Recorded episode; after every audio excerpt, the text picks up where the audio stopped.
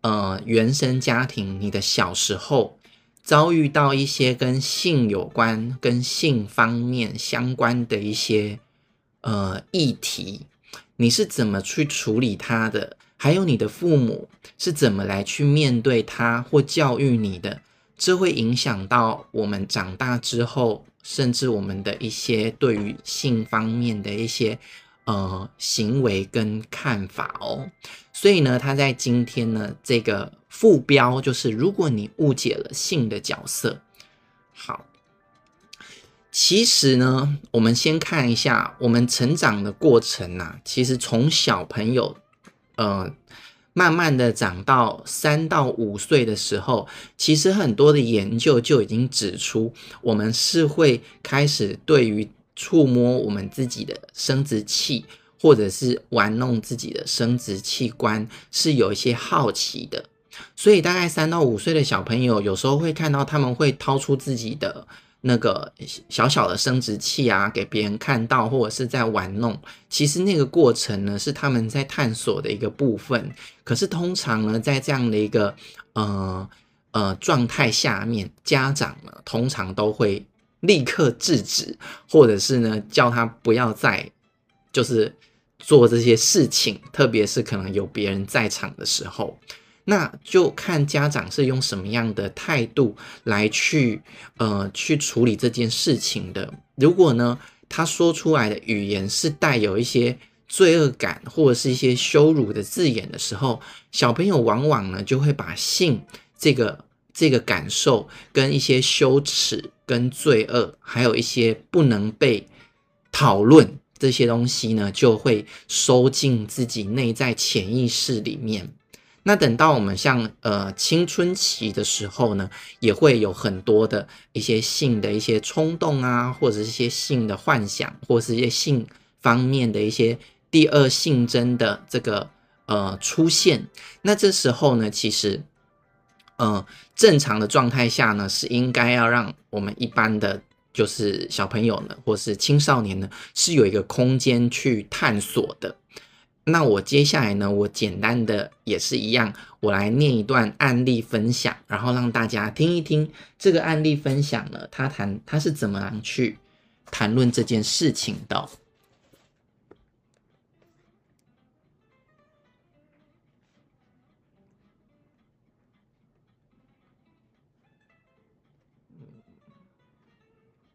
看一下哦。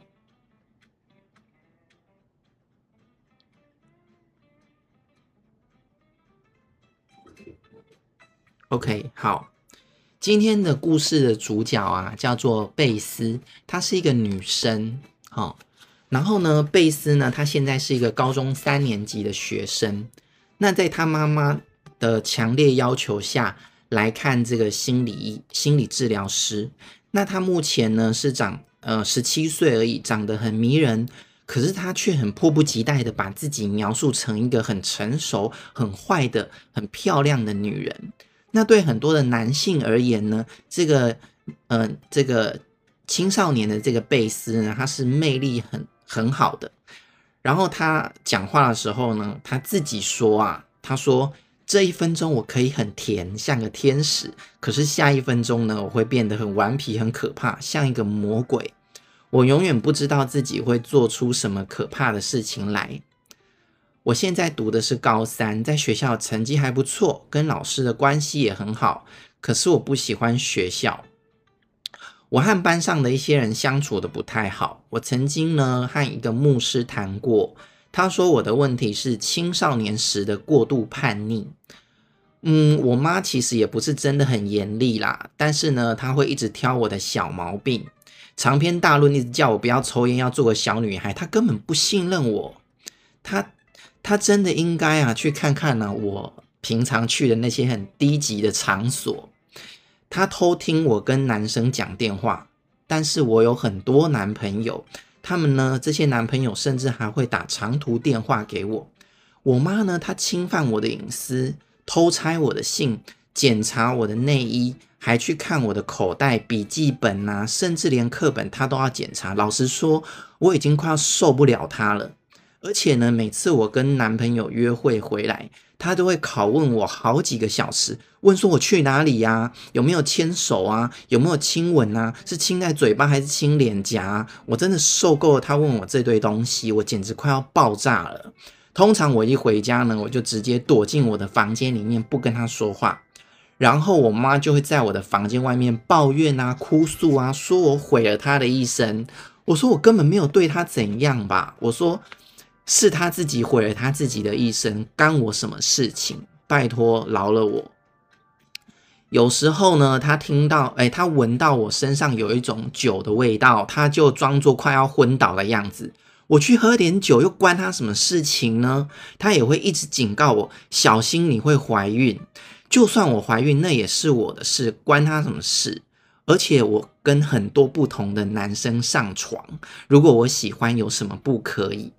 总之呢，我就是想要过一些不一样的生活，又有什么错？虽然我假装很开心啊，但其实我常常觉得情绪很糟。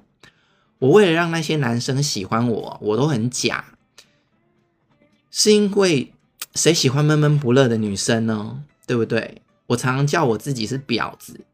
因为我觉得其实我心里面是很罪恶，我应该觉得我自己很糟才对。但是呢，我最近和一个男生已经约会两年了，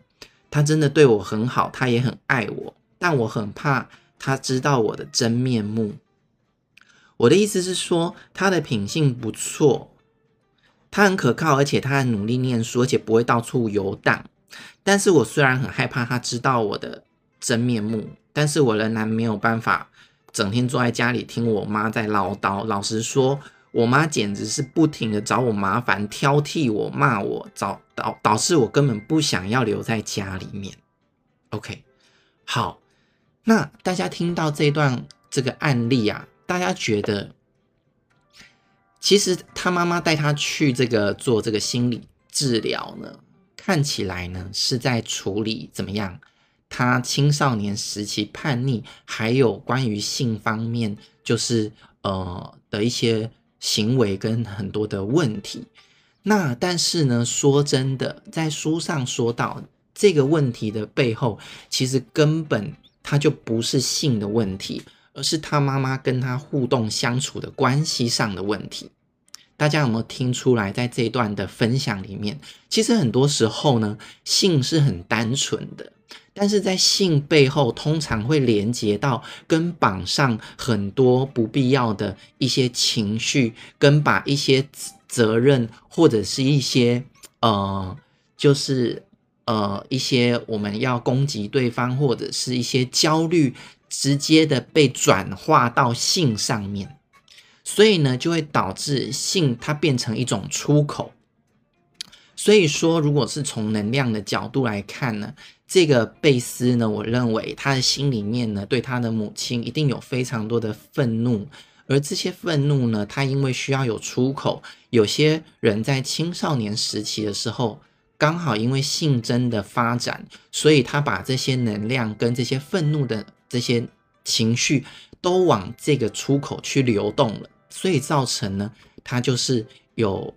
很很很多这样子的一个呃性方面的一些呃频繁的一些状况，所以回过头来呢，其实要讨论到性这个议题呀、其实呢，我们要先去了解一件事情，就是这个性这个物这个事情到底绑上了什什么，让我们觉得不舒服，或者是一些呃。比较嗯受伤啊，或者是不好的一些情绪在里面。所以呢，如果说今天一个家庭呢，他们就是完全不讨论任何有关于性方面的问题，其实小朋友呢，他从小也会学到说性这个问题是不能被讨论的。所以当他呢有第二性征出现的时候，其实他会蛮多焦虑跟恐慌的，而且他也不敢问，因为当他嗯、呃、想到这件事情的时候，他是。有就像是内在有一种静止的命令，就是这是不可以被发现的。那这个能量呢，就会一直卡在他很深的里面，导致他最后可能会做出一些呃，就是一些可能会需要释放的一些行动，有可能转化到其他地方。Anyway，或者是呢，有时候家里面的教育呢，对于性是有一种嗯、呃、伴随的羞耻的一种呃说法的。比如说，有些家庭会觉得说，哎，性很脏，哈，或者是那些肮脏的东西，可能在一些言谈之中呢。就表现出来了，那小朋友就会觉得，哎呦，这个是恶心的，是肮脏的。特别有时候呢，在夫妻之间可能谈论到一些性的东西，然后让小朋友听到的时候，那他可能就会影响到他。另外一些就是有一些罪恶感的部分，比如说像。上之前我就有说过嘛，研究指出，家里呢，如果呢，爸妈特别一直不断的禁止小孩婚前性行为，而且拼命的告诫他不可以有这件事情的家庭，通常呢，小朋友长大之后呢，他去他去做出婚前性行为的行为呢，会比那些没有一直去告诫的家庭还要来得高出很多。为什么呢？这就是因为你越禁止。越发生嘛，因为你越把能量跟注意力放在那个焦虑的地方，那吸引力法则，你每天都听到、听到、听到的话，那你自然而然你就会更想要去尝试，更想要冲动去做。所以呢，去告诫也好，或者去说明也好，就是适度就好，不要过度，不然呢，小朋友反而会有很大的一些反弹。那另外呢，我刚刚讲到罪恶感这个部分，可能像是呃特别的一些像呃族群哦，比如说像是呃同志族群，可能他们呃小时候家里可能就会觉得同志是不被接受的，或者是大家是。长辈是不认同的，所以当他呢自己有对于同性有一些感觉的时候，他其实心里深处呢会有很多的罪恶感，或者是很恐惧的感觉，这个就会导致说他这些这些呃感受呢不断的压抑在他的心里面，而他身边如果没有人可以陪他去诉说，他也不敢去找人讨论的时候，往往就会让他自己压力过大，或者在他成长。成长上面造成很多人格跟心态的扭曲。好，所以呢，依照我们一个发展的一个呃旅程来说好了，当我们有第二性征发展的时候，其实我们开始在同才的这个生活圈里面，是要伴随着这个亲密关系跟人际关系一起呃整合在一起的去发展的。所以呢，当他如果呢把这个部分呢，呃，性这个冲动跟这样的能量都锁在自己里面，不去跟人家互动的时候呢，他会在这个跟人互动的状态呢，形成一个断层，也就是他慢慢的会出现性跟爱分开的状态。所以有些人他会克制不住他自己的性冲动，就会可能想要去找一些陌生人呐、或者是。很容易就会想要跟人家发生关系，可是那个关系往往呢，就是依依着性的本能跟冲动来去来去做出来的，可他并不是真的爱对方。所以呢，我这边左边呢，啊，左边呢，啊，就是讲的是人性化的发展，就是呢，他发展成年的时候呢，他的性跟他的亲密关系是可以整合在一起发展的。那非人性化的发展又是什么意思呢？非人性化的发展就是我刚说的被强迫的、慢慢的分离了。那在这个状态下面呢，他们慢慢会出现一种什么？就是嗯，特别的，就是把这些冲动啊，还有这些呃。这些感受呢，全部都转移到性的层面，所以就会造成呢，他往往可能会出现一些一夜情啊，或者是会很容易就冲动擦出火花，可是呢，根本没有实质的爱，可能马上在一起，马上就又分手的状态。所以这个呢，就会对很多的人在感情上面，或者是在亲密关系上面造成了一些伤害。这就是很多时候，嗯、这个方面出来的问题咯。好，所以说呢，这样子的问题应该要怎么来去处理？好，这边就列出了三个可以让大家去呃呃处理的一个方向。第一个呢，就是好，我刚才没有讲完一个部分呢，就是当他们呃，当他们的性跟他们的这个亲密关系产生分离的时候呢，其实往往呢，他们在日后就算有了另一半，他们还是会倾向，就是呢，回到自己的小世界里面，因为他们呃。在自己性的这个幻想里面，其实呢是一个慢慢养成一种惯性的行为。所以呢，当他有虽然有另一半，可是他会觉得好像另一半呢，他没有办法满足他性幻想的那种状态。也就是说，当他成成长的过程，他完全就是封闭自己的状态的时候，往往那些性的能量就会在他自己里面可能产生很多的幻想啊，或者是透过。DIY 啊，哦，自慰啊，这样的方式，然后来去呃，去完成自己就是对于性的这个冲动。那这个过程当中，也许他就会有造就很多很多的一些幻想，一直扩展出来。所以，往往这些人到了就算有另一半的时候呢，嗯，还是有一个状况，就是另一半就会说奇怪，为什么？呃，女生就会抱怨说奇怪，为什么他已经有我了？他为什么还想要就都不不找我呢？还想要就是自己 DIY？为什么会这样？难道是因为我不够吸引他吗？这样，那其实有一个很大的状况，先不要责怪自己，有可能是对对方从小成长的一个经验的的过程啊。所以呢，这边给的这个建议呢，第一个部分就是，我们如果要慢慢的回到整合的部分呢，其实有一点是我们必须要意识到这件事情。然后呢，我们要学习呢，先慢慢的去克制、限制自己的性幻想，就是可能，嗯、不要无限扩张，就是想一些，就是不要过度的想这样子。比如说像想一些很 over 的，或者是一些很天马行空的这样子。嗯，当然不是说绝对不能想，因为你说绝对不能想，又造成自己的压力，就是在可以调节的状态，慢慢慢慢的。调整。第二个，通常这样子长大的小孩呢，他们可能会对于自己的性会有充满很大的压抑跟恐惧，或是不接纳自己性的这方面。所以，呃，这些人呢，他宁愿呢离别人远远的，因为呢，当他跟别人靠近，或别人喜欢他，或是释放出一些性的一些一些呃这个互动的时候。他就会感觉到害怕或恐惧，他就会跳开，所以呢，他情愿不去接触那些东西。虽然他心里很渴求，可是他又因为过去的这个呃价值观跟惯性，导致他自己害怕去接触这方面的这样的一个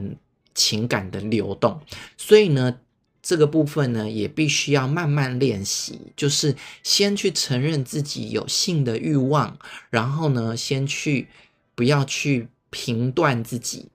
像前一段时间呢，我还有就是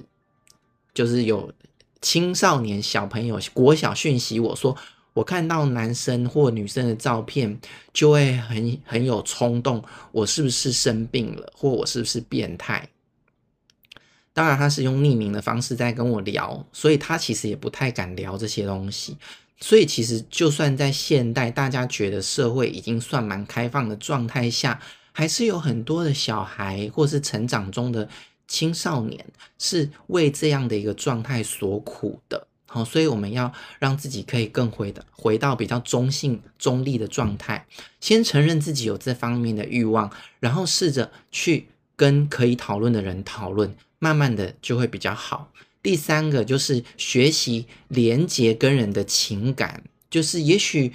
别人在跟你互动的时候，你第一时间也许你感到是有点害怕的，或是想要逃离的，但是呢，你要尽量让自己在觉得安全的状态下，不要跳得那么开，或是不要距离他那么远，慢慢慢慢的去与人建立实质的情感连接关系。这样子的过程呢，其实就有办法慢慢的让你走出这样子的一个对于性的一个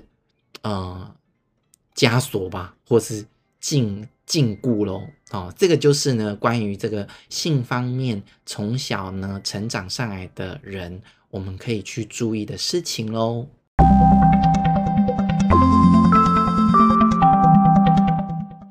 谢谢您的聆听，欢迎追踪 FB 亚特的心疗空间，以得到更多的资讯，或是欢迎跟我预约做一对一咨询哟。